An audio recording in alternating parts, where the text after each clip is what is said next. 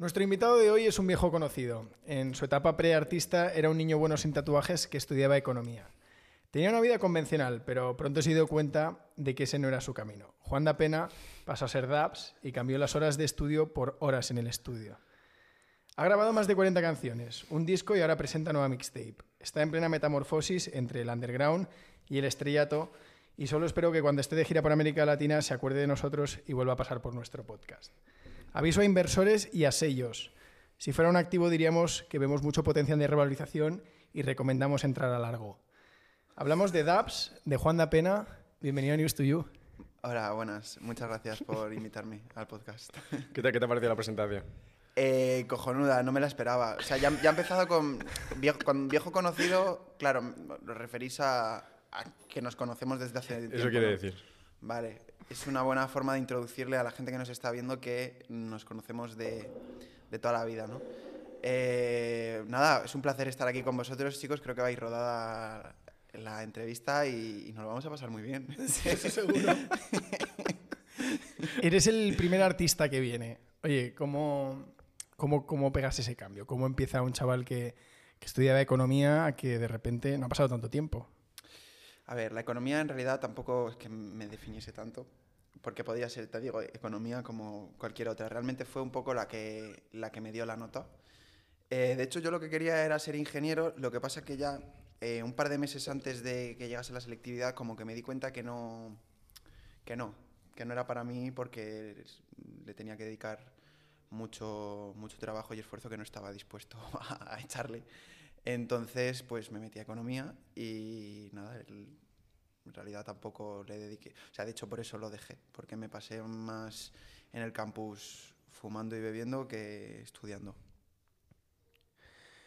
Em, bueno, nosotros te conocemos desde, yo te conozco desde primero de carrera, que es cuando me vine a estudiar a Madrid, pero, pero Coe te conoce desde, desde primaria o Desde el colegio, ¿no? de toda la vida del colegio. Sí, de hecho iba a decir que no repetí segundo de bachillerato gracias a, gracias a Coello. ¿Te, te digo Coello o te digo Alfonso? Tú cómo te sientas más cómodo. Alfonso.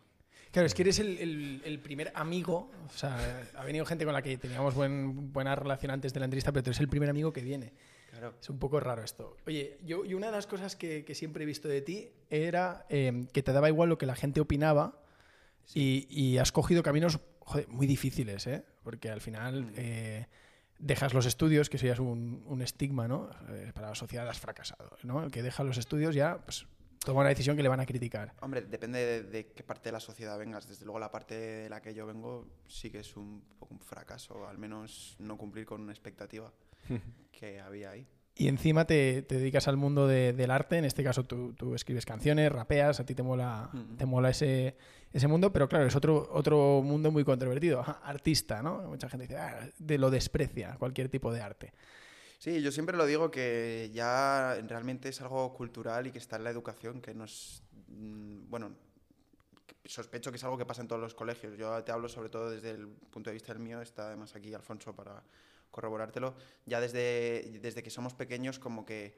mm, de manera indirecta nos educan a que el arte realmente es como un poco el camino de- del fracaso como algo que realmente no, no es productivo o que no tiene valía o cabida dentro de esta sociedad, a menos que tengas un inmenso talento, pero realmente en ningún momento hacen nada dentro de, esa, de la institución educativa para que tú puedas darte cuenta de ello.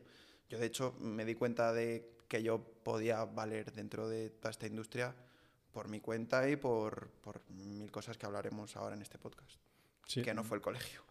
De hecho, a raíz de, de la universidad, o sea, tu, tu paso hasta que has llegado hasta donde estás hoy ha sido un poco poco a poco, ¿no? O sea, pasaste también por Bosco Sessions, que nos cuentes un poquito a ver cómo fue Bosco Sessions, qué te hizo empezar a hacer canciones, porque empezaste como un hobby y luego decidiste profe- profesionalizarte. Eh, un poquito el paso para la gente que no te conoce, para que vean cómo llegaste aquí rápidamente.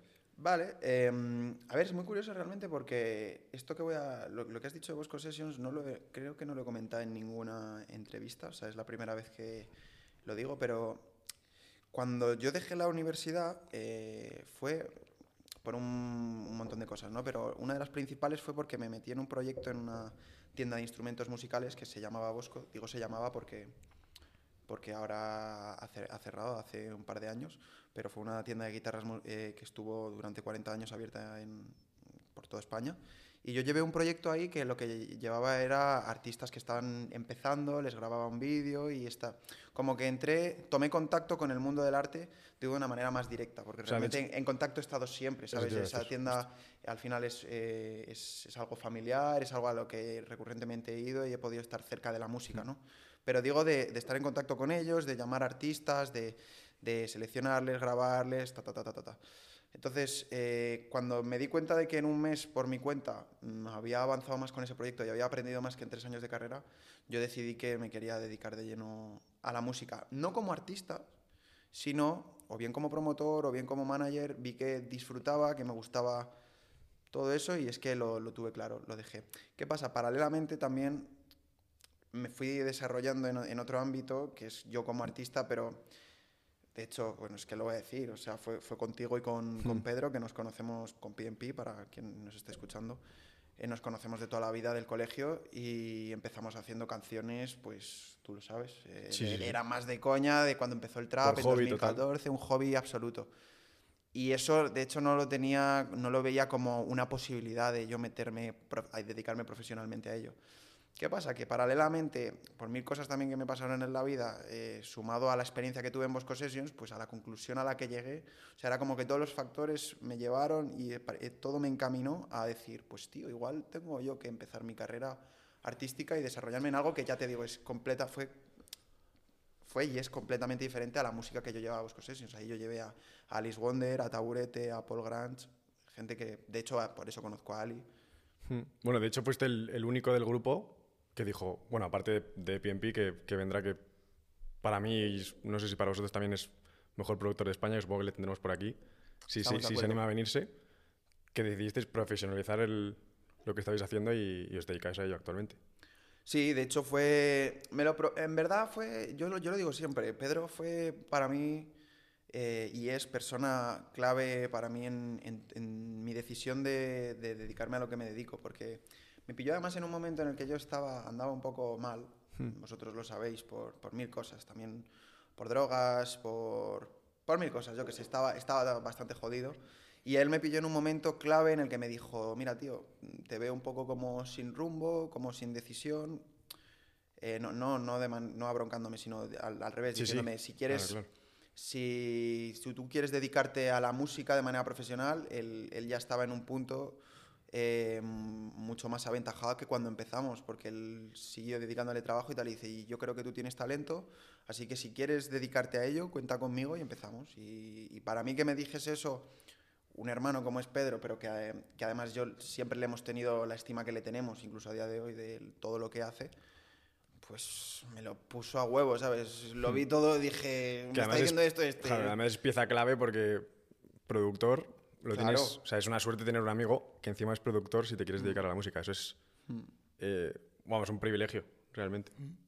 Absolutamente. Claro, esta historia es la de dos chavales que, que, se juntan pues, para hacer música y pasárselo bien y se acaban convirtiendo en eh, la versión más profesional ¿no? Eh, mm. de esto, de pues, un artista con horarios que, que, tiene unos objetivos muy claros. A mí me, me parece curioso porque se parece a, a, precisamente a las startups, ¿no? Chavales que se juntan para hacer algo que ellos les gustaría que existiera y se acaban convirtiendo en algo que, lo rompe.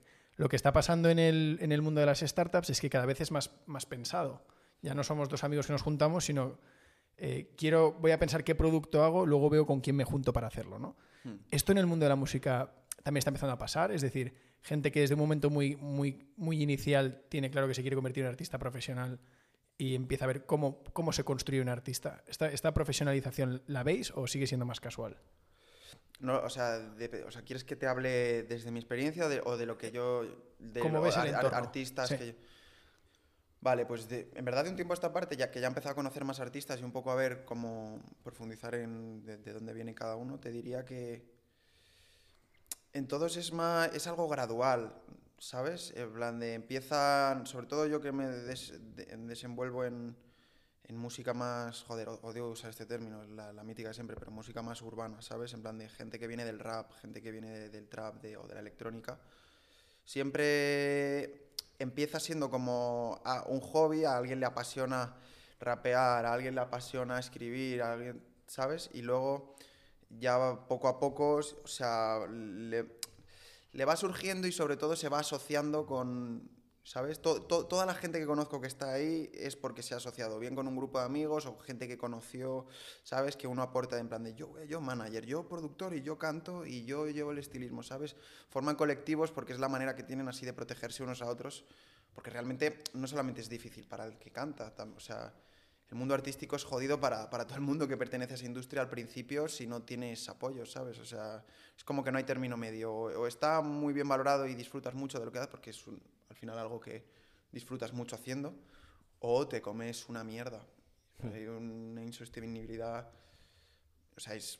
eh, ¿cómo, cómo se dice? Es que no me, no me quiero liar. No sé si estoy divagando mucho a la, a la No, no, pregunta no. que me has dicho. O sea, a lo que voy es que la, eh, o sea, todo va siendo gradual, que, por ejemplo, lo de que antes que decías de profesionalizar, no, no, no llega de repente, de, de la noche a la mañana te profesionalizas, o sea, son lo normal, es que en estos casos, pues al principio te haces un equipo, mm, es- hay mucha prueba y error, Sí, o como sea, en las deci- startups, decides o sea, ir más en serio. hay muchísima prueba y error, ¿sabes? En plan de, de- eh, es un mundo, es un mundillo de pegarse un montón de hostias y ver por qué te las has pegado y seguir avanzando en función de eso. Si no, si no sabes por qué te has dado una hostia y no pasas de ahí, eh, es- esa es la gente que se queda atrás al final. Y tú, por ejemplo, eh, ¿qué- ¿crees que se puede a día de hoy o que, o que el sistema permite el hacer casi casi un artista de laboratorio? Es decir, oye, pues tenemos recursos, o sea, tenemos dinero, mm, tenemos a la persona, mm, viendo lo que se lleva, vamos a construir ese artista que el mercado va a comprar. E- e- ¿Eso ti- ti- tiene sentido? ¿Se puede Sí. hacer? Sí, o sea, lo único que necesitan ahí es materia prima. Eh, muchas veces lo que buscan es o, o una buena voz o, o una buena imagen, o las dos.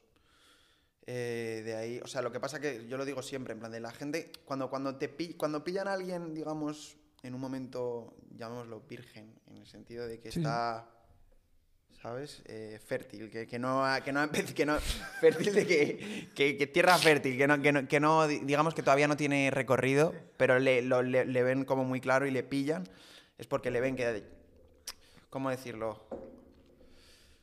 Nadie te mete pasta y te mete ahí a una gran corporación si no le vendes tu alma prácticamente. Siempre de las grandes corporaciones musicales abusan que flipas. Todos los contratos son iguales. A menos que tú ya tengas algo con lo que protegerte y ya tengas un recorrido y que digas en plan de eh, tal. Si empiezan de cero y te dicen en plan de lo que dices tú de, laboratorio como tal, siempre es a de hecho eso lo, lo aprendí en Bosco Sessions. Siempre es a condición de te agarran por los huevos X años. Eh, ¿Sabes? Y con condición. Que al final, ¿sabes por qué lo hacen?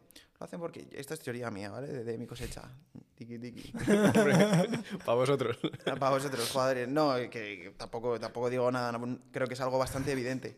Eh, en un país donde, al- lo que hablábamos antes, te han comido la, la oreja diciéndote que es jodidísimo pertenecer a todo esto, llega el chaval, que además da igual que sea, yo lo he visto, chavales, tanto que vengan de, de clase alta como clase baja, da igual.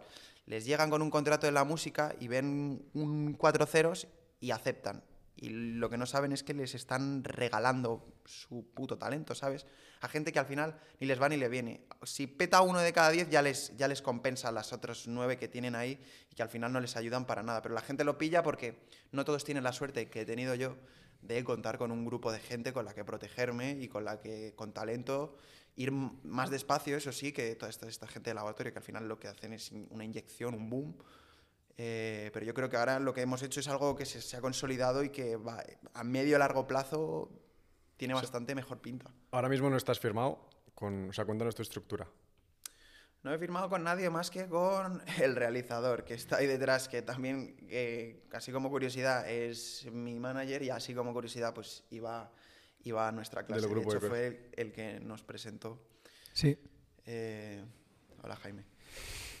Y que bueno, que es una persona que trabaja en, en estudio, que, que está haciendo el vídeo, pero que también lleva canales. Es, Claro, es- claro, este- Y que si, si lo acabamos engañando, pues en el próximo podcast eh, saldrá. Que Ya esto. Se animará pronto. Sí, sí, esto hay que engañarlo. Total, total. Si es que está todo conectado, chicos. Si eh, ahí está todo. Cuando digo gente con talento, pues eso. Es, vosotros, cuando, también me refiero a vosotros con, con, todo esto. Cada uno tenemos nuestros proyectos, cada uno... Vamos más lentos en el sentido de que es como todo más a fuego lento, pero el guisito que se viene, ¿sabes? Es potente. Se va cocinando, ¿no? Sí, claro, en plan... Sí, me parece que, es, que, que, hay muchas similitudes entre el mundo de la startup y el, y, y el mundo de la, de la, música. A ver, es una forma de emprender. Que lo, al final es una forma de emprender. Una cosa es con tu proyecto propio, pero al final es como si fuera una empresa. Claro. Y la importancia del capital, ¿no? También un poco. Eh, mm. Tú lo que dices, eh, te, te coge un gran sello y, y, te lanza. Luego ya depende de muchos factores y de ti. ¿no? Claro, y que cedes, que, no cedes, cuándo lo cedes, si es en fase temprana, es lo que dices tú, de Exacto. que te quitan el alma. A ver, yo, yo creo que sí que es, o sea, parece que todo esto es un discurso muy a lo Young Beef, ¿sabes? De fuck, eh, multinacionales y tal. Tampoco digo eso, yo lo que simplemente lo que digo es que no solamente la música, en todo, es plan de si en la, si cuando vas a negociar algo no tienen en, en plan hay un abuso por una de las partes, que lo que estoy diciendo es que en estos casos que dices tú de laboratorio siempre lo hay de primeras, siempre, en plan de siempre te entran con, con, con ese engaño, lo que yo considero engaño, vaya, eh, es un es un error, es un fracaso. O sea, yo lo que le diría, pero claro, es que esto también es jodido, porque aquí también hay que echarle un par de huevos, o, un co coño, o como lo queráis decir. Sí.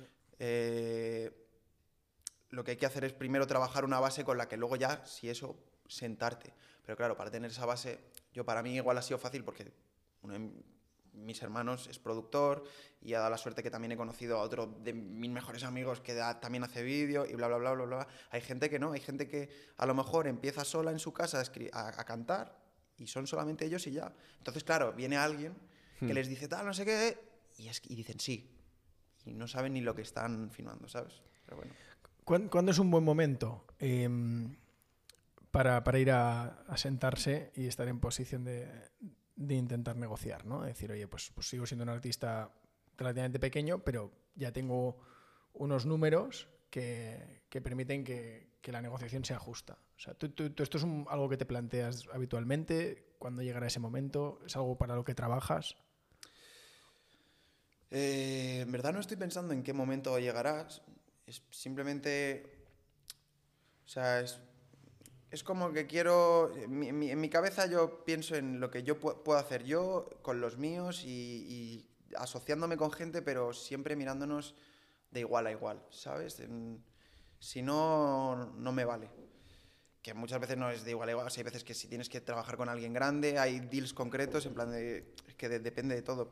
Yo lo que pienso es, sobre todo, en, en crear una base orgánica y real, ¿sabes? De, me da igual que sea más lento, esto también se lo digo mucho a, a los artistas que conozco, en plan de que los seguidores que tengas eh, y todo lo que vayas formando sea... Que no esté inflado. Claro, que es igual no, que no, un producto, inflarlo. ¿eh? Los, sí, sí, es igual. los, números así por números, para, ¿a quién quieres sorprender? A ti, en plan de, sí, sí, sí. Eh, nos movemos también en un mundo de redes sociales donde eso al final también...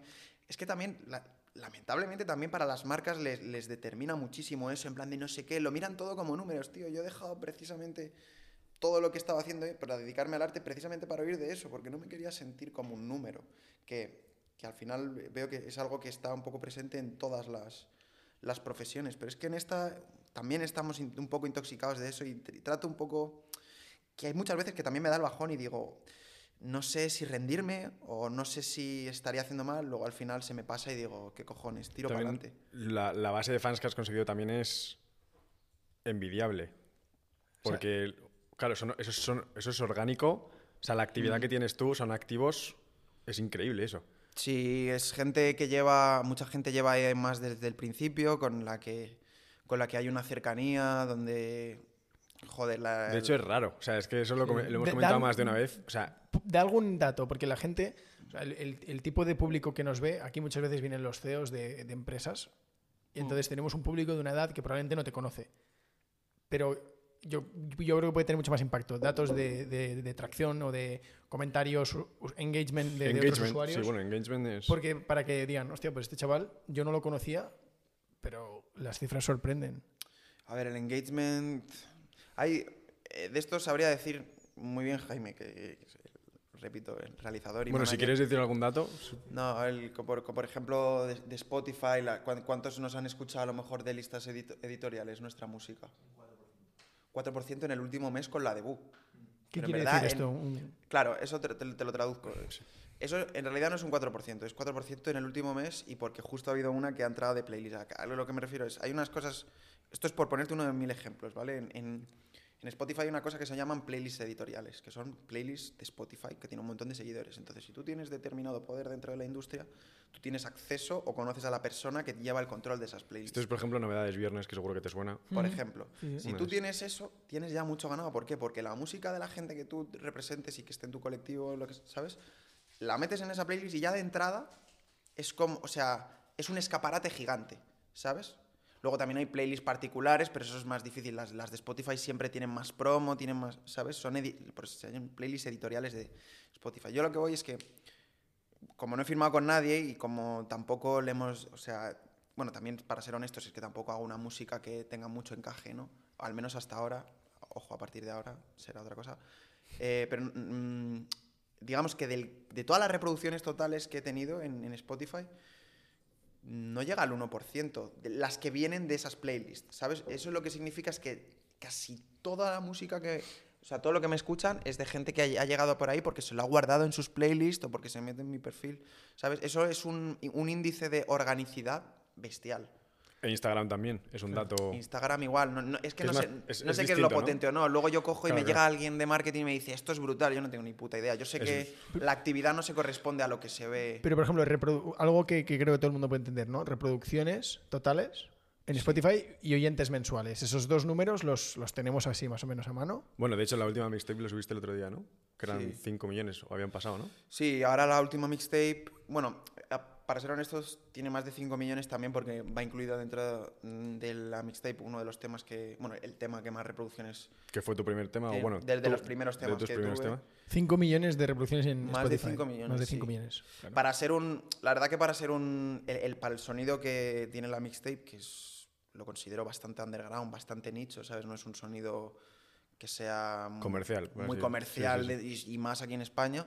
La verdad que son unas cifras de puta madre y sin haberle metido apenas. O sea, nada de promo. Si sumas la promo que le hemos metido a todos los temas, históricamente, de, de esa mixtape, que no, no llega a 300 euros.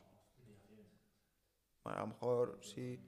Lo dejamos en 120. ¿Sabes? Eso, eso, eso es brutal. Eso, nosotros siempre tenemos una, tenemos una mecánica, yo le digo, de multiplicar panes y peces. Tenemos 100 euros para un videoclip. El videoclip tiene que parecer que ha costado 1.500.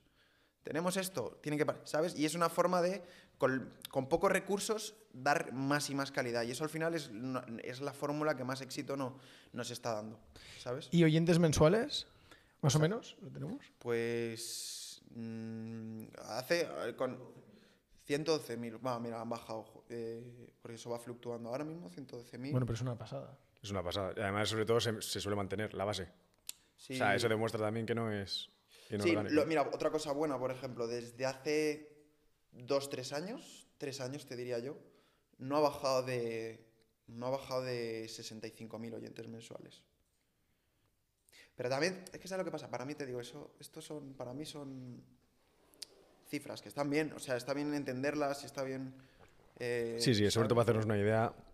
Para de- mí lo, lo importante es sobre todo también ahora los conciertos que vamos a dar, eh, un poco el, el ruido que hay en redes, el, el tipo de interacción que tenemos. Al final la gente que viene, o sea, yo lo que siento al menos de la música que hacemos es que hay una conexión que, que joder, que no es en plan de me gusta sin más. Hay gente que, yo que sé, me, me agradece, nos agradece también a, a Pedro y a Mm. mí, que la mayoría de música la tengo con él. Eh, pues que yo que sé, que es, que es una música que les ha calado y eso, pf, no sé, no sé, es, eso no está pagado, tío. Claro. es- Y de hecho, bueno, hablando de conciertos, esto lo podemos decir ya porque esto cuando salga, yo creo que puede haber sido el concierto ya. De hecho, podemos meter hasta un mini fragmento. Conciertazo vas a dar. sí. ¿Esto, ¿Esto va a salir después del concierto? Sí, es. Yo creo que saldrá después. o sea, te- lo, lo he visto antes en el calendario. ¿cuándo- O antes o después. El concierto será el 1 de abril. Ah, vale, sí. Mucho Bueno, después. Vale. O bueno, Cuando- lo vamos viendo. Cuando veáis. cuando Lo que tú decidas. Cuando queráis, sí. eh, no, no sé si saldrá. Va a ser un bolazo en Madrid. Segundo concierto de Madrid. Segundo concierto. Es el prim- para mí es un poco como si fuese el primero, porque sí que hubo un primero, pero este es el primero sin restricciones. Y creo que se va a liar petarda. Gente de pie. ¿Dónde es? En, en el mismo sitio donde debuté en Madrid, en la sala Independence. Ahí estaremos. Tío, hablábamos ahora de números. Em, o sea, yo me imagino que, que tú le das la importancia justa a, a las cifras, pero claro, yo me pongo en, en- en tu situación y lanzo una canción que de repente, que las tienes, ¿no? Que en YouTube supera el millón de, de visitas. Y luego saco otra que eh, tiene, no sé, 3.000 o 30.000 visitas. O sea, yo- ¿Cómo gestionas esto para no acabar haciendo lo, lo que, lo que funciona? Es que no, no entiendo bien, o sea, cómo que hacer lo que funciona. Es ¿A qué decir, tú decías, Buah, esta canción es buenísima y de repente 30.000 visitas. Y una canción por la que a lo mejor no apostabas tanto, un millón. Ah, eso, pa- eso pasa siempre. O sea, eh, yo intento cada vez, trato de entender más qué es, cuál es el sonido que más funciona. O sea, es que lo divido. O sea, una cosa es como el gran público, lo que yo llamo el gran público, que, que cambia según no es lo mismo el gran público de Inglaterra que el de Estados Unidos, que el de España, ¿sabes? Eh, y luego también, sea, yo sé lo que le va a molar a mi público y, a cada vez trato de entender más qué le puede gustar más a, ¿sabes? Al tener una música tan eh, multipolar, polifacética, como lo quieras llamar, trato de... Ahora un poco la estrategia que quiero seguir es tratar de, de beber de muchos públicos porque al final, o sea, mi identidad es esa, o sea, estoy... Hago electrónica, pero me mola también el trap, me mola el rap, quiero hacer drill, quiero, quiero experimentar, hacer mil vainas, reggaetón, estoy haciendo ahora, por ejemplo, para verano. Eh, y construir una identidad no tanto en un género musical, sino en como mi personaje, lo que yo hago, ¿sabes? Mi estilo, que se me vea que no está forzado y mm, tratar de, no educar, no tengo que educar nada, pero de decirle a mi público, oye, yo no estoy cerrado a, una, a un único sonido, esto es lo que hago, ¿te mola o no te mola? Y si hay alguna que no te mola, mm, pues siempre tendrás las otras, ¿sabes? Pero la gente, eso, eh, la gente que me sigue, los, los- el- por la pequeña comunidad que tengo, eso lo sabe, que yo a lo que juego es a, a sorprender. Nadie yo creo que me va a decir, tío, antes hacías esto, no, en plan de, hago lo que me sale de la polla. Y ti- tirando por aquí, por esto que dices, eh, te voy a hacer dos preguntas relacionadas con la creatividad. Tú eres más nocturno que... ¿No? Absolutamente. ¿Es donde más creatividad tienes? ¿Es donde más escribes? O sea, ¿cuán- ¿qué momento es el que más te ves que dices, "Mm, saco canciones como, como churros? Pues antes te diría que por la noche. Ahora la verdad, mira, concretamente desde que dejé de fumar porros, eh, escribo más que nunca y sobre todo estoy escribiendo mucho, eh, escribo en distintos momentos, pero estoy escribiendo mucho en sesiones, que son por el día. Es decir, O sea, en el eh, momento in- que se hace... in situ, exacto, Sí. en plan de mientras lo estamos haciendo. Y cuando no lo hago en, en sesiones, que ya te digo, para mí escribir no, no es un trabajo, es un, es un vicio desde que empecé. Eh, muchas veces que termino una sesión y voy a mi casa, llego y para descansar sigo escribiendo. Pues eh, no, ya antes sí que era por la noche, ahora, ahora no. Realmente de- desde que dejé de fumar Cualquier petas, momento. en cualquier momento.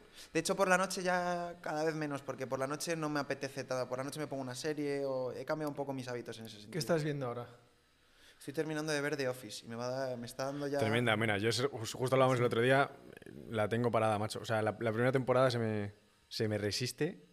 Eh, eh, la he dejado cuatro veces ya. ¿Pero por qué? Porque no te... No me hace gracia la primera temporada.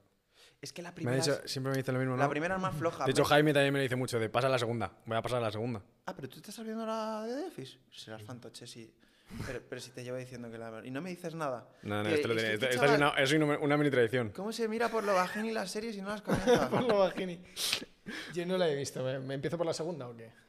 no, mírate la primera, ya está. Que es una presentación de personajes, ya está. Yo sí. te diría que. Vamos, yo- yo- aquí tienes a Pero dos que si te son dicen- seis episodios. Bueno, da No, igual. no, no, no, no, no. No, hombre, no. Seis no. Es que ni me acuerdo, tío. Tengo aquí, el, tengo, tengo aquí el ordena, ¿eh? Yo he visto, yo he visto alguna vez The Office, pero porque se, habla- se hablaba. O sea, es mítica, ¿no? Y, pero nunca. O sea, no, no sabría Sí. deciros. No, también es verdad que yo soy malísimo, ¿eh? que yo dejo todas las series a medias. No sé, es que es como. Es muy amena, no, no- no es muy densa y es. O sea, te puede, o te mola su humor o no te mola. A mí sí que me mola y sobre todo para, para desconectar me viene de puta madre. Porque te metes, además es como muy. Les acabas, pues, como todas las series de este rollo, ¿no? Les pillas cariño a los personajes. No voy a decir que tiene seis, porque tiene seis, y tampoco quiero quedar aquí en ridículo, ¿no? Pero, pero tiene seis. Pues imagínate si lo he dejado cuatro veces, ¿cada cuánto lo dejo? Flipas. Pues, sí. Pues hablemos de esto porque tú, tú ves muchas series eh, y esto yo creo que hemos hecho mil veces el ranking de, oye, y esta serie, Jaime siempre dice Los Soprano, a Jaime le gusta mucho, una de las que más le gusta, so- Los Soprano. Eh, ¿Cómo, ¿Cómo es tu ranking? ¿no? ¿Qué series dices, oye, pues no puedes morir? Top no, 3, no te, la, te la acierto. Breaking Bad. Sí, esa, esa esa- sí esa que igual es- la he dicho. sí. Y tú también la metes. Pero no sé si top 3. Uf, tengo, tengo Uf, que, yo la meto en el top 3, seguro. yo tengo que pensar, joder, es que me he visto Breaking Bad seguro, 100%. Breaking- Estoy pensando, pues es que en verdad son muy de la... muy míticas, pero es que es- me parecen así. Eh, Juego de Tronos, no sé si la puedo meter la segunda o la tercera, pero... Para... Ay, sé que hay mucha gente que dice, no, no nos vamos a poner aquí a hablar tampoco de Juego de Tronos, pero es que yo, yo, me lo, yo me lo- yo me lo vi del tirón, como hago con casi todas las series. Me la vi del, del tirón. Eh, O sea, esperaste tres años a que acabara y luego te la viste, ¿no? Efectivamente, sí, me lo- el Claro. verano pasado. Me lo vi, en plan de que tenía tal, me lo vi del tirón sin comentarlo con nadie y, Uf, pues eso es complicado, y el ¿eh? final, o sea, es que la gente dice que fue decepción y yo lo entiendo porque si lo ha visto, a mí no me parece, o sea, te puede no gustar a ti como tal, pero yo no opino que sea una cagada de final, sinceramente. Lo único que sí que me puede parecer una cagada lo de lo del bueno, el no, el señor de la noche es el otro, el Cayetano. ¿Cómo se llama el, el pavo este? Sí, el, el- Jon Snow o qué? no, el de los ojos azules. Ah, el... ¿Cómo? El rey de la noche. el rey de la noche. es verdad que eso. Tienes un aire. Ese tenía que. Eso sí que. Ahí hay un par de cosas que vale. Pero en general la gente es, es en plan de. Tío, su- eh, O sea, eh, acéptalo, joder, que es el, el final que ha decidido. En plan, yo qué sé, tío. Señor de la noche. El señor de la noche es el otro, no el de la noche. O sea, que el top 3 sería, has dicho Los Serrano, eh, No, no, Los Serranos lo has dicho tú. Mira, Los Sopranos he de decir que también me la empecé a ver porque me lo dijo aquí el, colega. Los Serranos. Eh, buah, pero es que Los Sopranos, ¿sabes lo que pasa? Me pasó un poco de rollo como con Sons of Anarchy, que hay un momento en el que lo dejas de ver porque es todo un poco lo Me mismo. pasó lo mismo con Sons. Sí, es sí, un sí. poco lo mismo, que son buenas series, pero... Estaba muy bien, pero paré al final. Mira, Prison Break, la primera temporada, escándalo. eso es, eso es de las de las La- declives bueno, de- más grandes la que he visto en la Solo la primera También. temporada.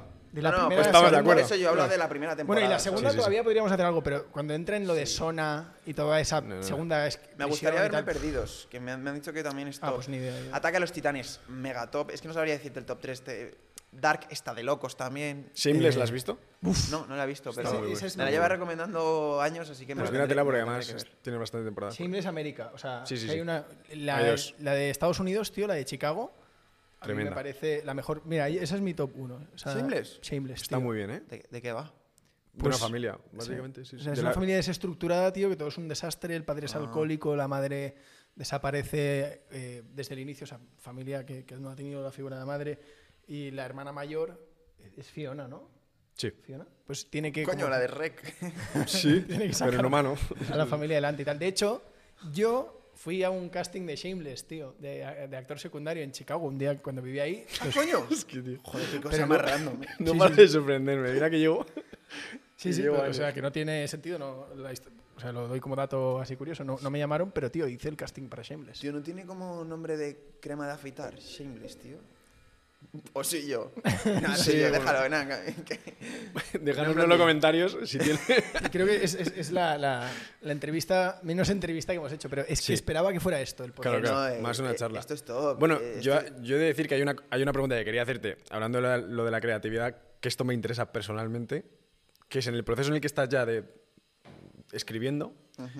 ¿qué método sigues para hacer una canción? Porque hay muchos, o sea, desde escuchar la base una vez tranquilamente y empezar, o escucharla y directamente la primera vez que escuchas, empezar, si empiezas escribiendo directamente, si escuchas primero la melodía, si cantas la melodía en la base y luego le das forma con la letra. ¿Me entiendes, no? Bueno, muchas gracias por hacerme esta pregunta, Alfonso. Eh, te, lo voy a, te lo voy a responder eh, porque además es que lo tengo, lo, tra- lo traigo estudiado de casa. Bueno, porque te, lo, porque te lo he dicho de camino al mercado, ¿no? También es verdad. es broma, que es broma. Mira, em, depende. Tú lo sabes, tú mismo lo has dicho. eh, hay veces que tienes la letra y luego lo incorporan en el beat. el, el método normal para mí es escuchar antes el beat. Y yo lo que digo, es- tengo aquí como una especie de visión platónica. Dios, es insoportable, qué, qué asco me doy. No, pero es que es así. eh, en la que pienso, la canción está ahí. La canción está ahí. ¿Con- ¿A qué me refiero? Yo lo que hago es quitar lo que no es canción, o lo que es lo mismo, traducir el puto beat. El beat me está hablando, me está contando la canción, y yo simplemente lo, lo que hago es como ponerle las palabras que me hace sentir esa, esa letra. Es como si, como, como si ya estuviese ahí y para mí escribirlo es como si estuviese escuchando por primera vez una canción que ya está ahí. El verlo, sé que no es así, lógicamente la compongo yo y si no, no hay canción, pero que al verlo de esa manera, lo que trato de hacer es, o sea, tengo la teoría de que cuanto más armonía o más sinergia hay entre el beat y el mood, que otra cosa es que lo consigas o no, ¿no? Pero si la intención es esa, buscar como que letra, flows, melodías y todo con la base empalmen, eso es lo que más le, le mola a la gente, ¿sabes? Porque le entra como cuchillo en, cuchillo en mantequilla, sí, ñacata, pum. Sí. ¿Cuánto tardas en decir esta base no? ¿Una vez? Normalmente segundos. O sea, la ves y dices, esta no. Y una vez decides que sí, seguramente sea. O sea, hay vez- hay- ya cada vez, cada vez me estoy haciendo más exquisito. Antes bastaba con que hubiese un sonido o, o- o las percusiones o algo que me inspirase, porque en verdad luego también lo pensaba. Y aunque ese beat, mm, bueno, que de hecho sido la mayoría de las veces, si ese beat no, no me molaba, da igual porque llegaba Pedro y lo rehacía. En plan, él cogía el mismo tempo, hacía otro beat completamente diferente, pero in- insertábamos lo que yo ya había escrito en ese beat que me había servido de inspiración y lo metíamos en eso. A veces que no, hay veces que directamente lo hacía sobre un beat que ya había hecho Pedro, ¿sabes? Pero muchas veces eh, venía de YouTube. Ahora, ya como trabajo con más productores, ya directamente me pasan linkazo o, o, o archivo con, con mazo de beats y yo me los voy escuchando y, y me escribo una letra. Antes decías que, mm, que, que te gusta mucho cambiar, ¿no? Como que no te encasillen en un género o en un estilo. Hmm. Pero esto es como más propio de artistas que, que ya, han, ya han hecho carrera y ya tienen un nivel de madurez, pues que pueden hacer un poco lo que quieran, ¿no? Antes comentábamos, ¿no? KCO. ¿Quién le va a decir a KCO en los 90 que acabaría haciendo jazz y cantando y mezclando y tocando con una banda y demás? En tu caso se invierte un poco el proceso, ¿no?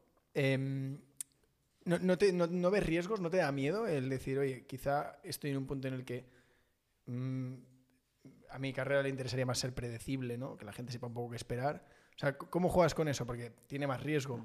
Es muy buena pregunta. Muchas veces, muchas veces, la verdad que. O sea, me, me causa como cierta inseguridad y, y a veces me raya un poco pensar en eso.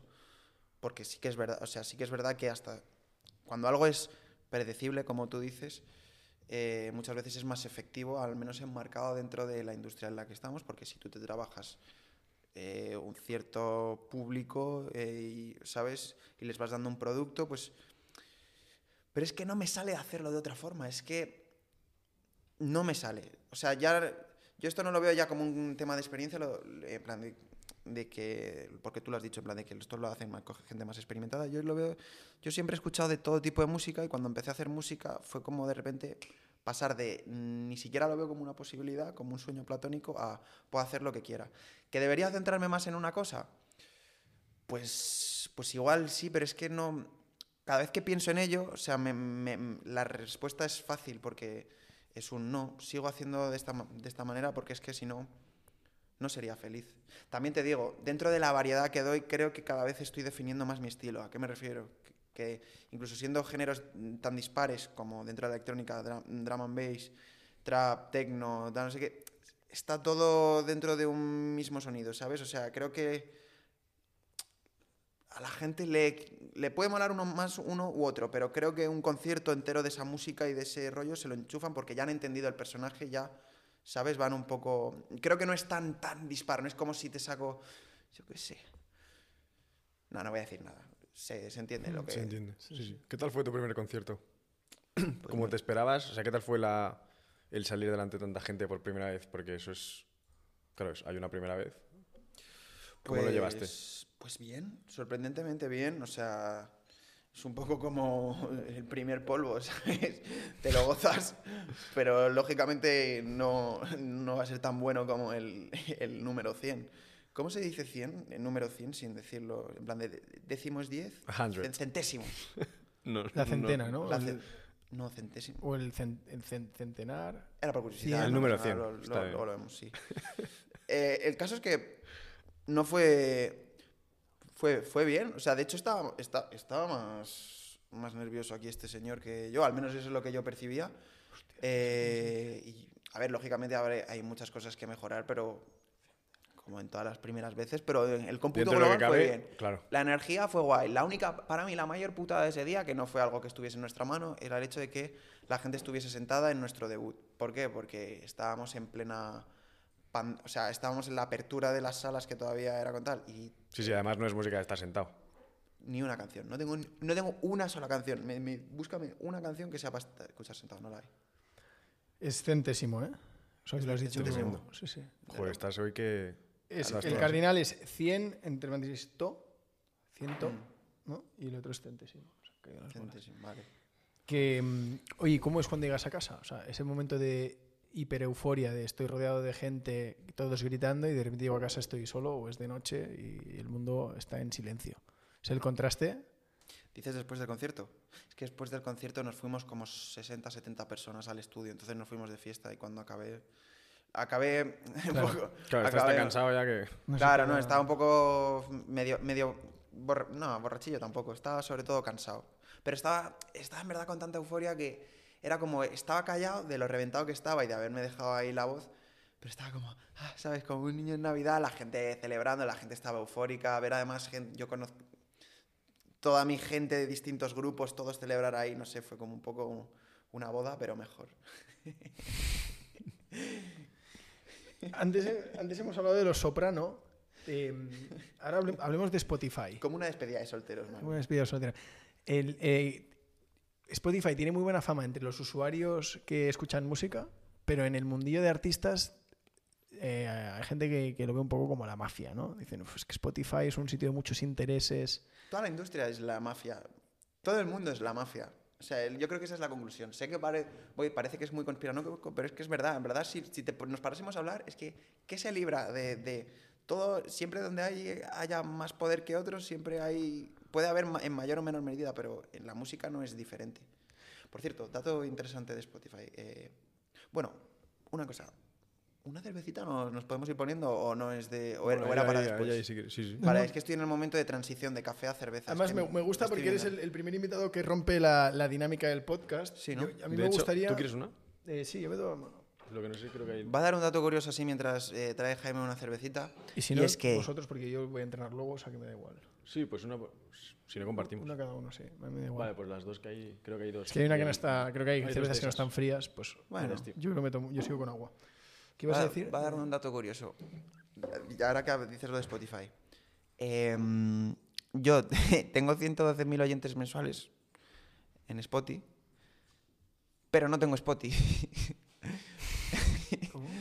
Claro, o sea, tienes, tienes que Spotify para tengo, tengo el de mi hermana.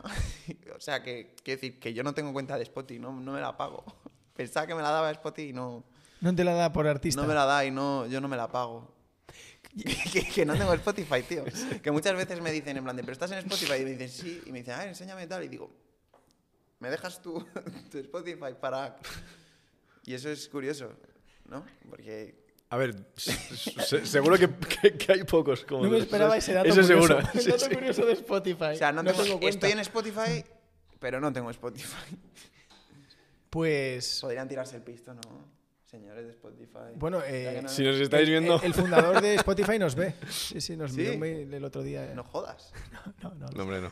Em, pero Soy muy crédulo, tío. ¿no? Tío, cuéntanos un poco cómo es em, la, la arquitectura de las listas, tío. Cómo hay que, cuándo hay que sacar la canción para entrar en la lista. Hablabais de novedades viernes. O sea, ahí hay toda una mecánica de proceso de repetir, repetir, repetir como fórmula, ¿no? De que al final te acaben Bueno, posicionando. normalmente la gente lo saca los viernes, ¿Cómo, ¿no? cómo, cómo? A ver. Arquitectura de las playlists. Sí, bueno, o sea, el- cómo es la mecánica de para colarme en una playlist, cuándo tengo que sacar el tema. Eh, o sea, todo esto va mucho más calendarizado de lo que la gente se imagina. ¿No? No quieres, ¿no? Eh, a ver, es que hay muchos factores y hay, otro- hay muchos que no se pueden ni medir. O sea, quienes tienen la playlist, o sea, si tú conoces a quien conoce al que tiene esas playlists, pues te mete. Muchas veces, o sea, sobre el papel, esta gente no puede.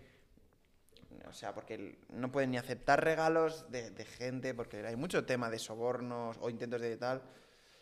O sea, yo no sé, cómo- realmente no sé cómo va esto. No quiero aquí hablar. Sí, o sea, hay No, no, hay un tío que se dedica, Hay alguien que se dedica a eso, de Los ¿no? sobornos, Claro, no sé claro, con quién lo hablaba, en plan de, pero es que eso, eso es real, o sea, lo, hemos hablado. De hecho, yo estaba en esa conversación, creo. O sea, hay alguien que se dedica a eso y, claro, recibe... hay gente que se dedica a los sobornos para imagínate, que le tú tienes ese poder pues a ti te llegan y te dicen, ¿sabes? En teoría esta gente no puede aceptar tal y tienen que meter lo que ellos vean. Lo que el- lógicamente lo que va a meter Spotify es lo que más le interesa a Spotify. Ahí, ¿quiénes determinan cuál es el sonido de Spotify?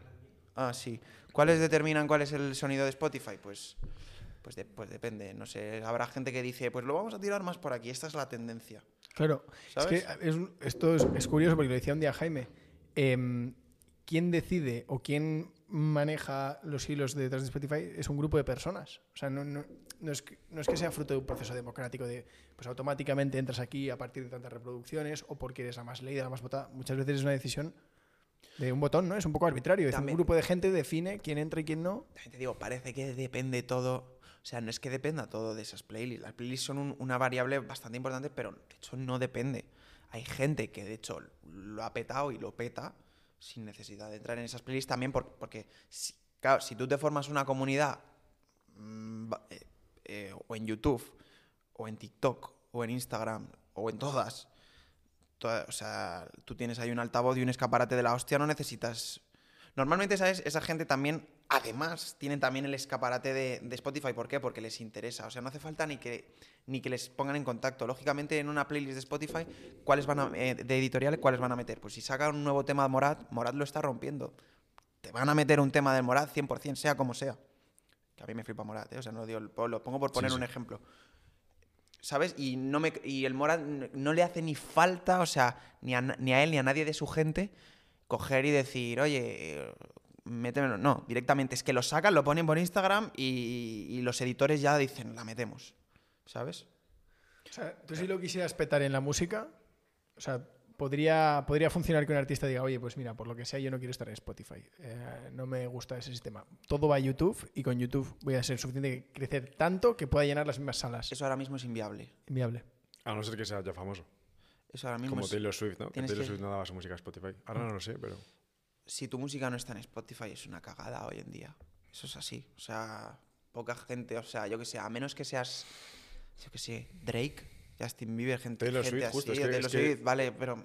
Sí, sí, que ya son famosos de... O sea, si ya eres sé, famoso... O sea, como Jay- creo que Ta- Tidal o Tidal no es de Jay- de, de Jay-Z. Sí. ¿Lo han comprado? Pues Pues, ya, pues sí. Creo que, lo, creo que lo vendieron. Llegas y lo... Bueno. Pero no. O sea, tienes que estar.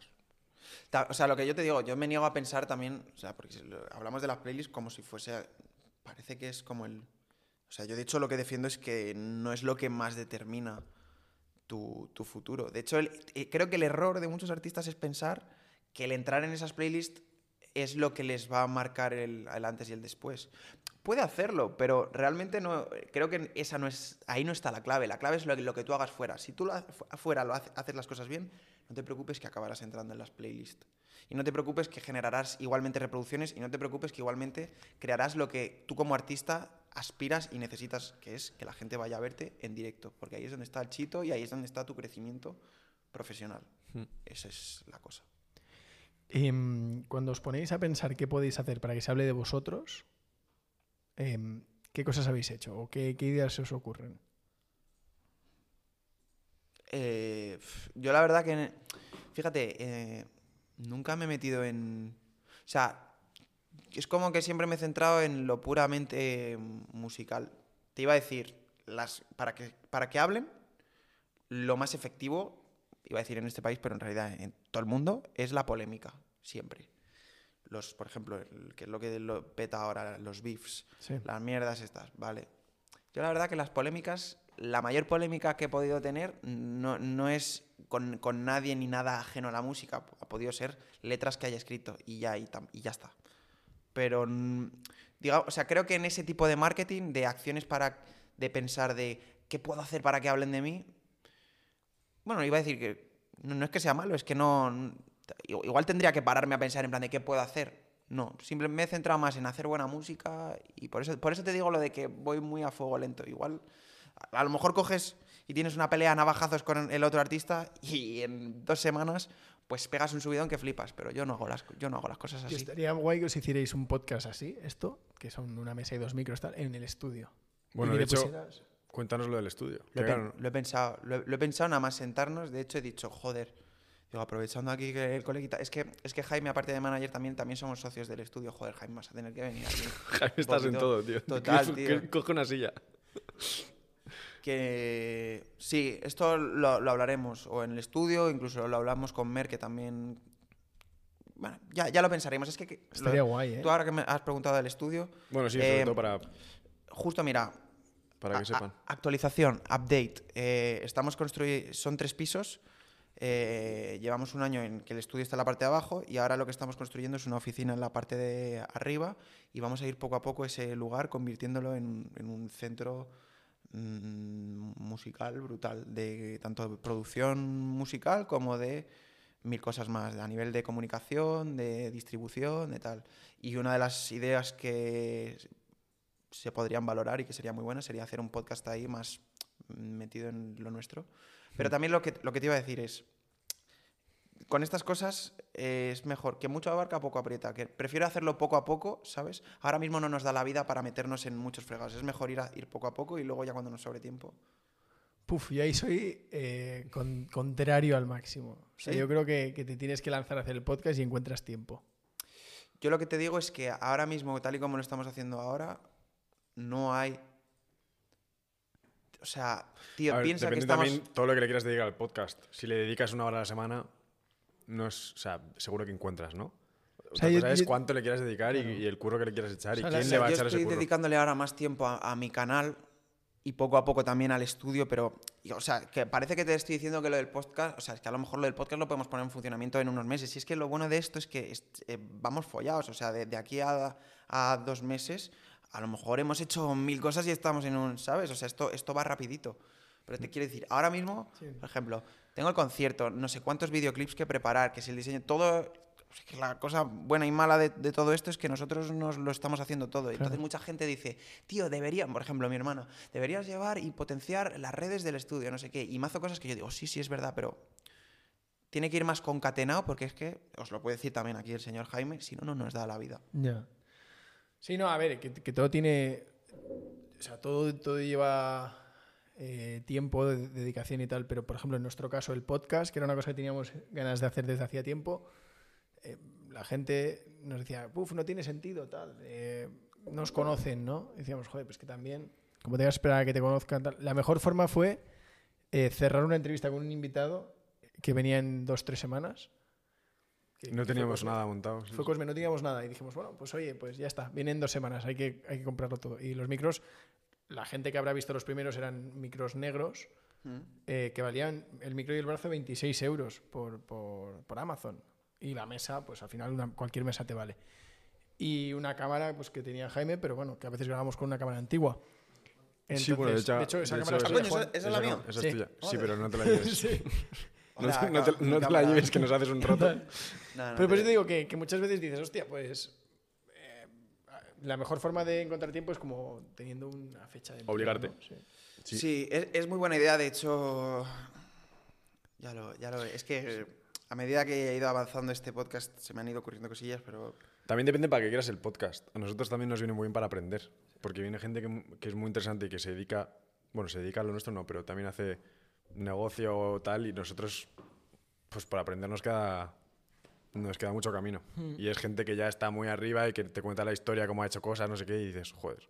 Claro, no, ha venido gente eh, importante. o O sea, inspiración, sobre todo. Sí. se enrollan Sí, sí, sí. tanto como yo. Sí, Tenemos tenemos, de todo. largos. Hay Ah, uno de una hora y media, no sé cuánto llevamos aquí. Mm. Un Me menos de una horita. Sí, sí, este está en la No, media. Me siento mejor.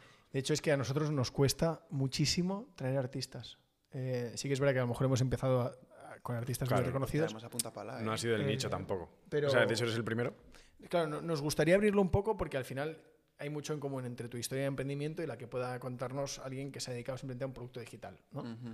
Entonces es- está bien, pero tú que estás en el mundillo, que eres un tío eh, que le da igual ser políticamente incorrecto, o sea, que, que- que es muy familiar, es muy cercana a la entrevista, joder, podrías llevar a mucha gente y entrevistarlos tú.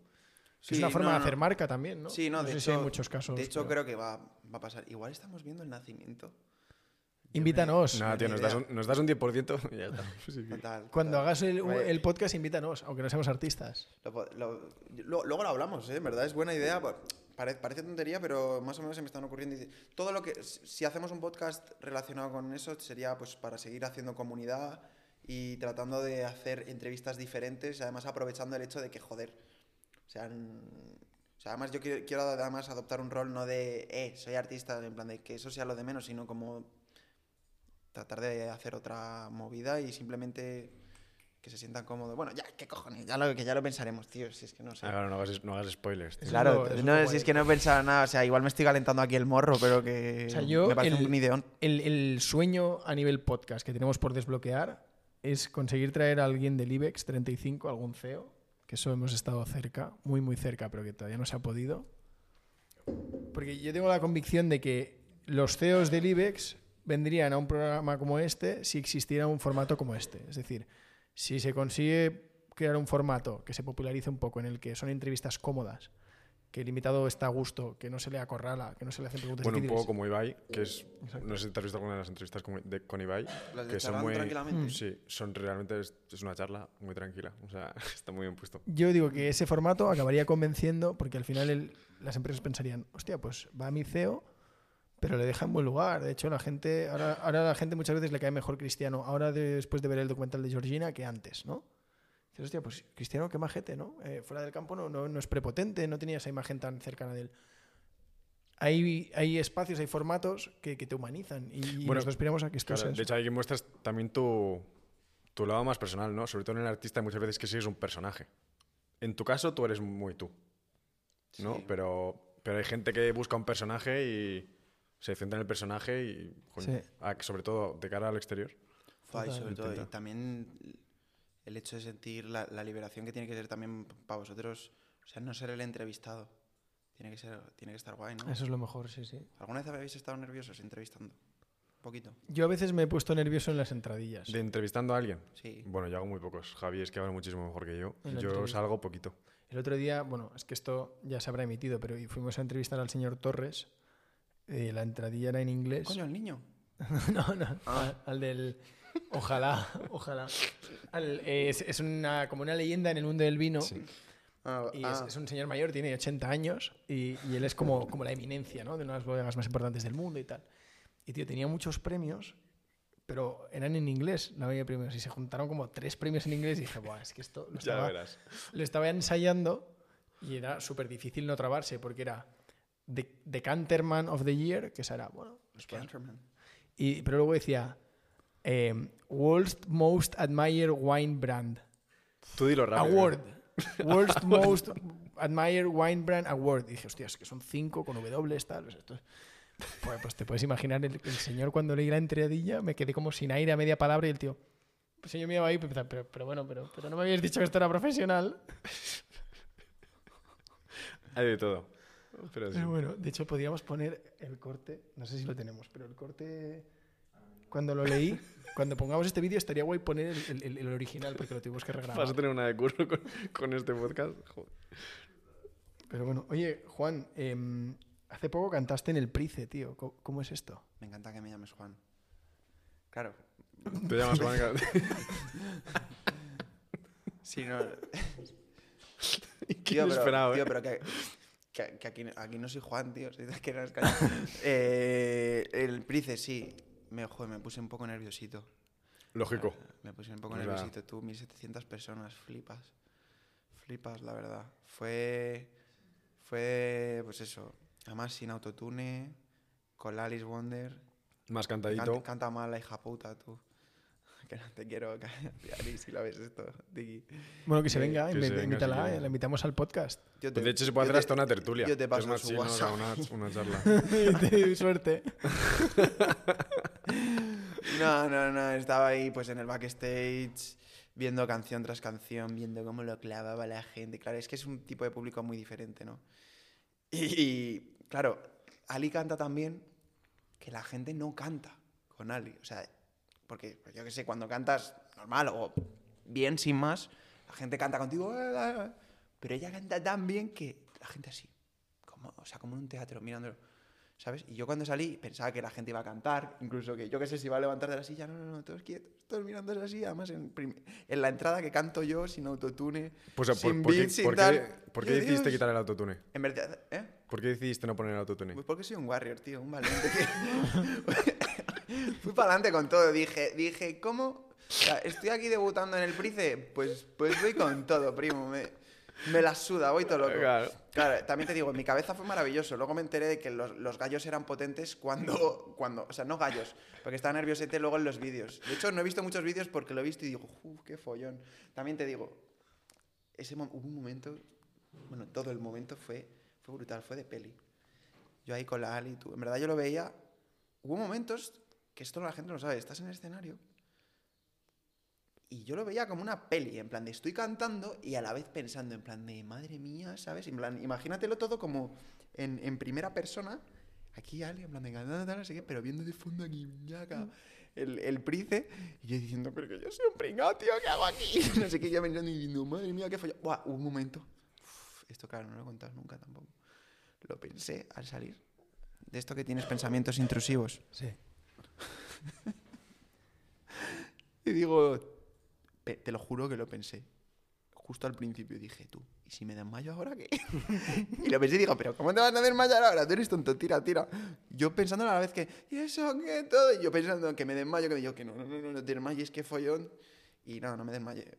pero Y tío, ahí por ejemplo, si la gente pidiera que le devuelvan el dinero, o sea, eso no lo pagas tú, eso lo paga el teatro o que se arregle el, el price, ¿no? eh, no, no, no. Tú imagínate.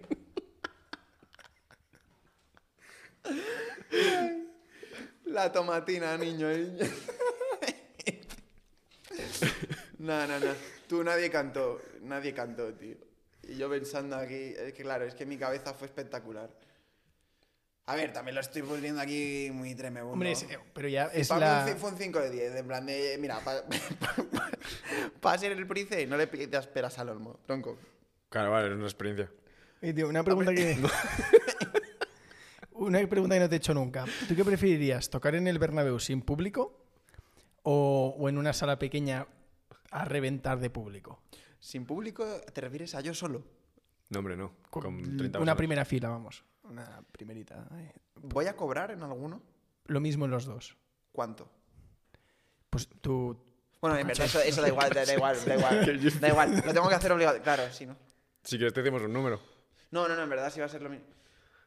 Ah, pues uff, no lo sé. no- ¿100 personas en el Bernabéu o 100 personas en una sala pequeñita a reventar? Ah, no, 100 personas en el Bernabéu, pero porque me traigo en plan de... Sí, a- a- a- lo hacemos así en petit comité y solamente por las risas, ¿tú sabes? En plan, ¿Tú sabes lo que puede ser? En el vestuario. Viendo aquí todo grande, el este, aquí cantando... pf, Bueno, Taqueando el So- solo, por la- solo por las risas, es que ahí te imaginas tú, "Buah, me voy a subir a verlo desde donde Florentino, tú solo ahí. nada, nada, se lía, la, se lía la mundial ahí.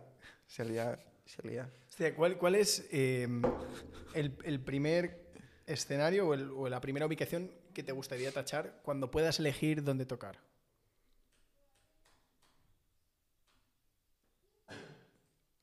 No hay algo así como digas, Buah, me encantaría este. Puedes decir el WeThink o algo de eso, ¿sabes? sitio". Bueno, por ejemplo. sí.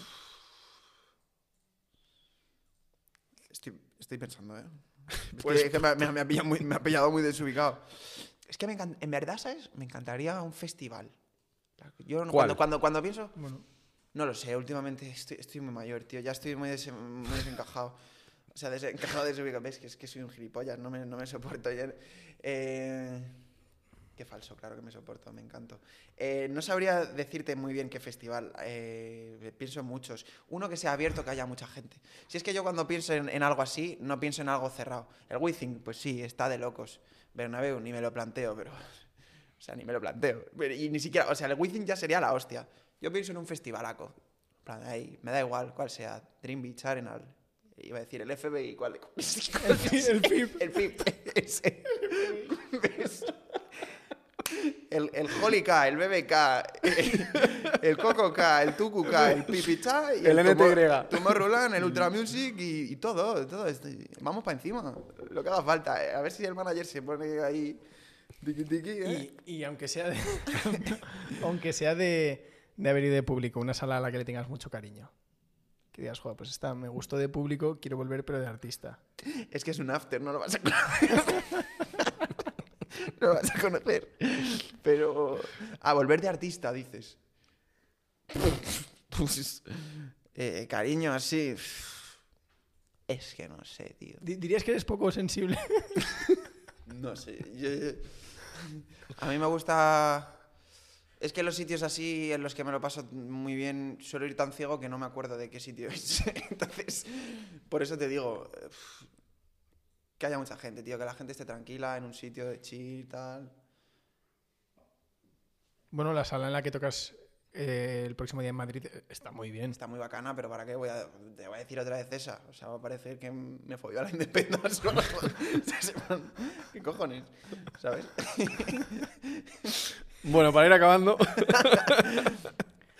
Eh, ¿le, le damos alguna más antes de...? Venga, una última. Pues tío, yo me he quedado con dudas de, de pelis, que hemos hablado antes de series. Ah. No sé si un top 3, pero alguna peli que digas, puf, es que esta, esta la tenéis que ver. Que también ves mucha, muchas pelis. Pelis hace, un hace bastante que no. Hace bastante que no miro. ¿Y sabes lo que pasa? Que es que. Para recomendar una que es mítica. Porque. No estoy muy. No estoy muy original. Puedo pensarte. Es que no te. No te sé, ahora mismo no de peli. Es que. Mira, a mí me interesa. Tengo, tengo varias, pero es que no me acuerdo de los nombres. Lo típico que. Ah, es verdad, perdonad. Tengo varias, pero es que no me acuerdo de los nombres. No me acuerdo de los nombres. No, es que estaba hablando aquí. Ah, que- estoy aquí de charleta. Es que, es que ahora había que poner aquí un dinámico. A ver. No te sabes los nombres. ¿Y si dijeras un álbum que recomendaras a alguien? Un álbum que digas. Buah. Depende. ¿A quién? ¿Un álbum a ti? ¿Qué te O gusta a Jaime. ti? ¿Qué te gusta a ti? Uno que sea tuyo y luego ya la gente que, ¿sabes? Eh, venga, una- un álbum que está que está muy guapo. Bueno, en verdad no es un álbum, es como un EP, pero Bueno. por ejemplo, eh, uno que ha sacado Judelin este, este año me parece cremita. Ella y el EP. ¿O SP? Yo es que no, es lo un EP, no ¿eh? Que no sé, como EP, mixtape, álbum. ¿Qué es, qué es EP y qué es LP para que el que no esté?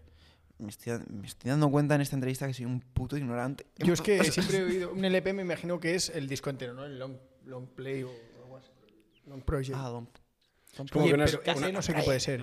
Un EP es cuando no son tantas canciones, ¿no? Sí, cuando EP son menos sí. canciones que un álbum y luego mixtape es cuando no, no tienen como una es. sincronía o algo así, ¿no? Por así decirlo. A- Si a mí lo de mixtape, de hecho, ¿sabes? Yo, yo, yo que me hinchaba a decir la palabra mixtape, en verdad me lo enseñaste estoy- tú. estoy yo no tenía ¿eh? ni puta idea. Que por cierto, generación Nintendo.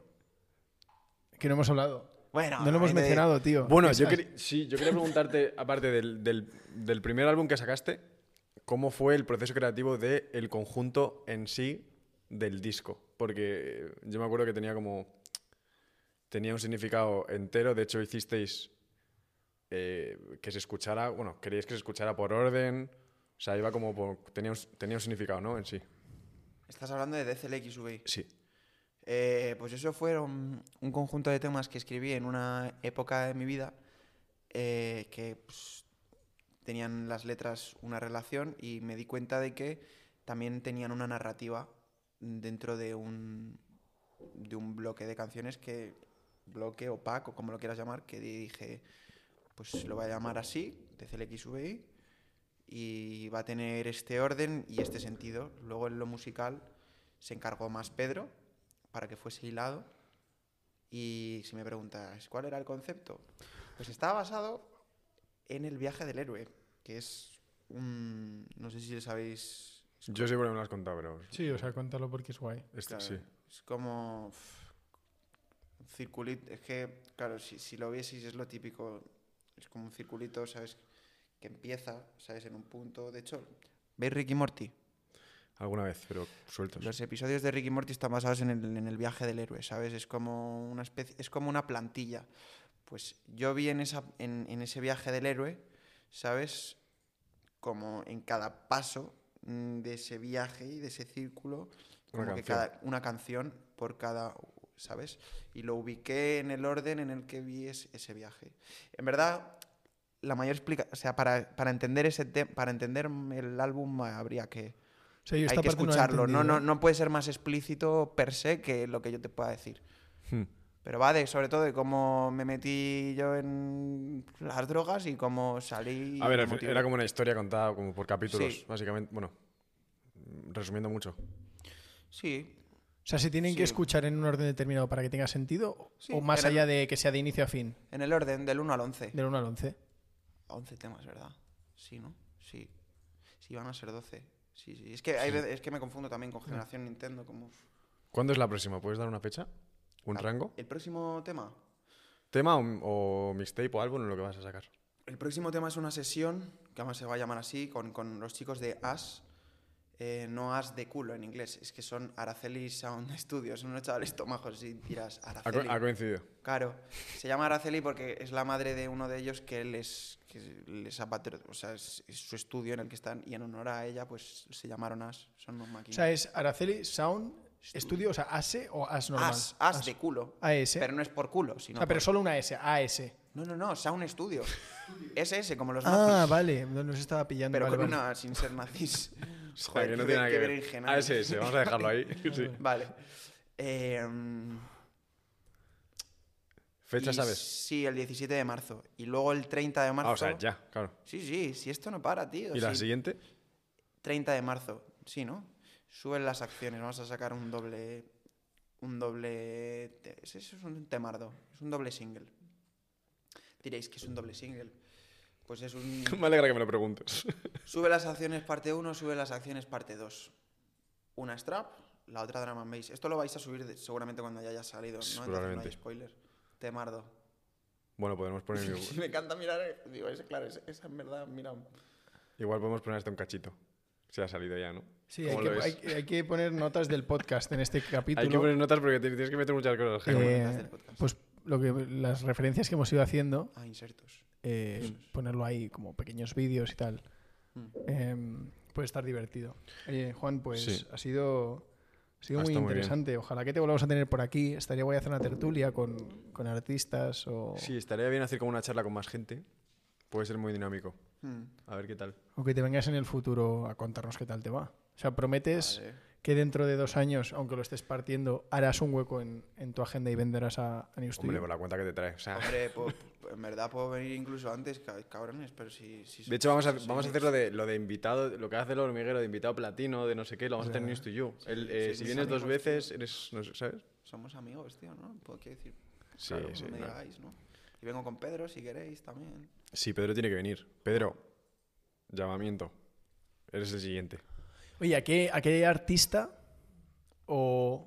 Artista es- será fácil, pero ¿a qué persona te gustaría que trajéramos? ¿A qué persona te gustaría escuchar aquí? Eh, otra cosa es que luego podamos, por agenda Claro, se no tiene puede, que ser amigo. Alguien que te Pero alguien que Tampoco digas, digas Tupac, ¿sabes? Me Porque gustaría escuchar a esta persona. Puede ser famoso y a lo mejor nos cuesta mucho traerlo, o puede ser eh, más underground, por decirlo de alguna manera. Sería la polla que trajeses ahí a Joque. Joque. El primero así que se me pens- que- Va a ser es de los dificilillos ya, ¿eh? Pero bueno, lo vamos a intentar. vamos, sí, sí. Pero lo digo sobre todo porque me acaba de venir la curiosidad y digo, coño, es que creo que no le he visto nunca hablar y digo, con, las, con los temas mones que hace... Como hable, como, mm, como hable con las métricas que rapeas, es- Buah, es- flipas. se mete un podcast. O sea, tengo curiosidad por verle hablar y ver qué, qué dice. Venga, pues. Joque que es de Valencia. ¿o de dónde es? Sí, Mm. sí, sí. Bueno. Bueno, pues te vamos a hacer el cuestionario News to You. Son cinco preguntitas rápidas. No tienes que explicar por qué, solo si quieres. Y empezamos con un restaurante. Tengo que responder rápido. No, hombre, a ver, si, si no te quedas un minuto pensando es más dinámico, ¿no? Pero, Vale, pero no, no hace falta que diga lo primero que se te, Venga, se te vale. pasa por la cabeza. Un restaurante. Eh, no está construido todavía, pero está en proceso. Eh, Bosco Restaurante. Te imaginas, se, cena muy bien. Bosco, Bosco Restaurante. Bosco, Bosco Restaurante. Sí, sí, sí. Vale. Una canción. Eh, Smells Like Teen Spirit. Un libro.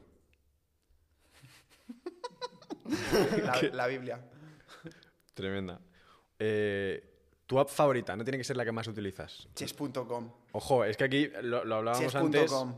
con Juan. Juan Humbert dijo chess.com. Claro. Sí, sí, habría que cruzaros. Hay que hacer, tenéis que hacer Juan una Humbert, partida. ¿quién es ese Juan Humbert? Juan Humbert, CEO ¿Quién de, es de Make It. Es un diosarro, ¿eh? ¿Qué Juan hace, ¿qué, Humbert. hace, Sí. ¿Qué hace Juan Humbert? De hecho, Impresión no, él 3D no le él así. cono- ¿Impresión él no le 3D? conoció. No. ¿Cuál es su elo? Juan. Se llama, encima se llama. má- mándale un mensaje, mándale un mensaje a Juan a esa cámara. a esa, ¿Qué perdón. lo, qué lo tienes? te invito un viaje. y tú me ves así hablando de. Te, vamos. Bueno, Te hago ñas, ñas, ñas. Te- Que es estrategia. ¿Te gustaría, friki. ¿Te gustaría añadir algo más a la pregunta de la app? Que te curto, Juan. te, te muelo el lomo, tío. Sobre el tablero de ajedrez. claro, como joder. Ya, joder. Y, ¿Y bueno, na- la, y nada más? la última, Ah, sobre la app. ¿Alguna otra? Joder, quieras que me, gusta mucho el ajedrez. ¿al- Vale, ¿alguna, vale. ¿alguna otra aplicación que te guste? Sí, algo que uses habitualmente, no sé. Para leer periódicos o no sé. No sé. Ah, joder. Ah, ah. Hay algo... Lo digo por, hac- por hacer el cuestionario dinámico, ¿eh? El blog de notas. Que. News to You. La aplicación que lo está reventando. Fenomenal. En los medios de comunicación. Ya, ya, ya, corta, La app del futuro. La app Es que debes descargarte. Te pasa por preguntar, macho. Perfecto. Y, Por- l- ¿Te imaginas? No. lo- Que no, que no. Eso no, es, no, no tiene una aplicación. o sea, no sé por qué me lo ha dicho, no sé por qué me lo ha dicho Jaime. Me lo ha dicho. lo, lo último que has comprado en Amazon. Yo no he comprado en Amazon en mi puta vida. O sea, Pues sea, a título personal, nada. Eh, luego eh, habremos comprado algo del estudio, pero eso también. Preguntarle a Jaime. Es que de verdad, que no, que no, si no tengo Spotify, ¿cómo voy a haber pedido por Amazon, hermano? Es desgraciado. Pues, pues ya está. Oye, ¿Ya? tío, muchas gracias por venir. Te vamos a hacer un regalito de News to You Oh, gracias. de nuestra parte, Javi. ¿Puedo hacer el unpackaging delante de la cámara? Sí, sí, sería Sí, genial. Sí, sí, sí. Te hacemos, te hacemos- ¿Qué has dicho? Dios, es que soy un futuro boomer, tío. Futuro, dice. Bueno. ¿Eres cafetero, Juan? Sí, ¿no? A los cubatas, niño.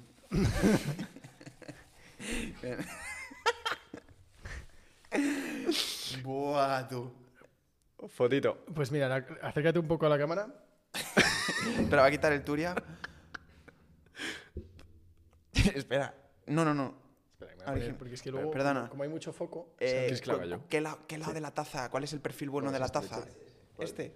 Sí, el- es el sello de News to You, tío. O sea, este es nuestro verificador.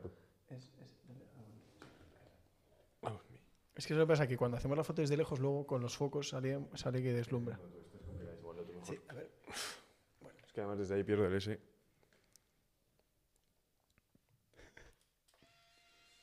Otra, otra. Sí, hombre. ¿Sabes lo que vale la Que cámara? Ah, no. una pasta, ah, vale, ¿no? vale, vale. Ah, son... Joder. Pues nada, Vale, Juan, oye, mil gracias por venir, todo, tío.